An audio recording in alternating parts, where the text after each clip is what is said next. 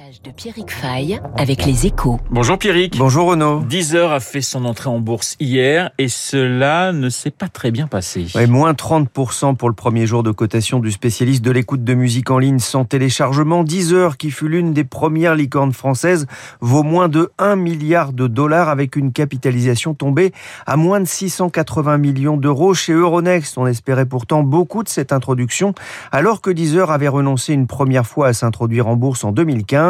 Les dirigeants avaient sonné la cloche de l'ouverture de la bourse hier matin en présence de Bruno Le Maire, le ministre de l'économie. Les bonnes ondes n'ont pas suffi.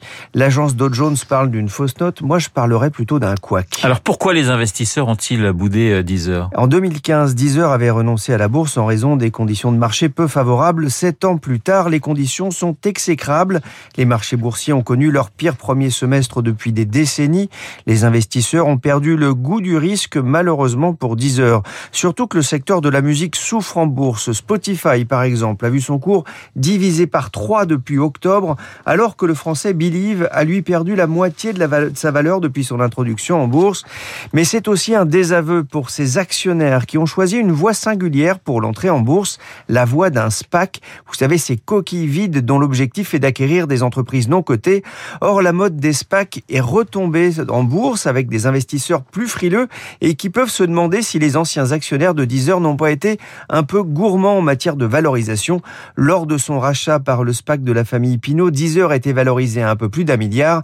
Après tout, 700 millions de capitalisation, c'est peut-être plus juste pour une entreprise qui ne prévoit pas d'être bénéficiaire avant 2025. Et puis Deezer souffre aussi d'être un peu trop français. Ouais, Deezer compte un peu moins de 10 millions d'abonnés qui se concentrent essentiellement sur la France et sur le Brésil, contrairement à Spotify qui a réussi son pari de conquérir les États-Unis.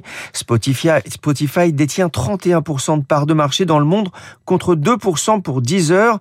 Spotify qui vend encore près de 20 milliards de dollars, un écart qui pourrait quand même faire réfléchir les investisseurs, d'autant que les volumes ont été très faibles sur l'action Deezer hier, le signe qu'il n'y avait pas beaucoup d'acheteurs, les vendeurs n'étant pas non plus très nombreux à ce prix. Le décryptage de Pierrick Fay sur l'antenne de Radio Classique et pour information, l'épisode de la story, le podcast des échos portera d'ailleurs aujourd'hui sur la mésaventure de Deezer qui reste tout de même un très beau succès français. Dans quelques secondes, le journal de 8 heures, mais tout de suite.